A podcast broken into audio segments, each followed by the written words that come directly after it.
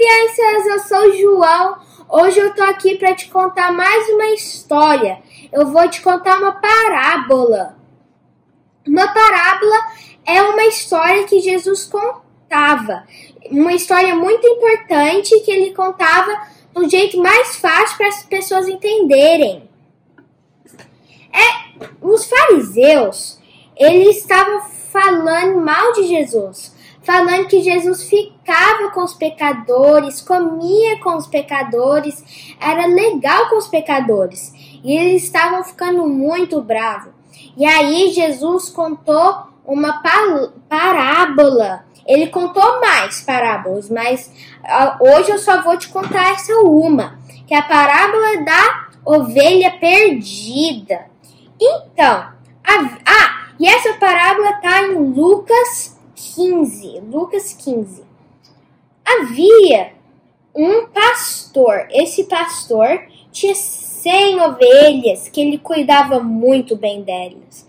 Todo dia ele levava elas lá para passear, para comer graminha, para tomar água.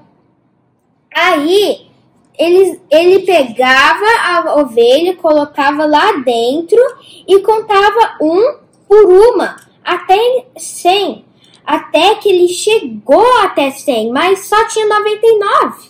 Uma sumiu, uma ovelhinha sumiu, ele ficou muito preocupado, ele ficou desesperado, porque a ovelhinha estava lá perdida. Podia vir um lobo, podia chover, ela podia ficar com medo, mas a ovelhinha não sabia que ela estava perdida. Aí o pastor deixou os 99 ovelhas lá e ele procurou, procurou, procurou. Ele enfrentou a chuva, os lobos, enfrentou muitas coisas. Até que ele achou a ovelhinha perdida, estava machucada, ela estava com frio. E aí levou ela até lá para casa, cuidou bem dela, deu comida.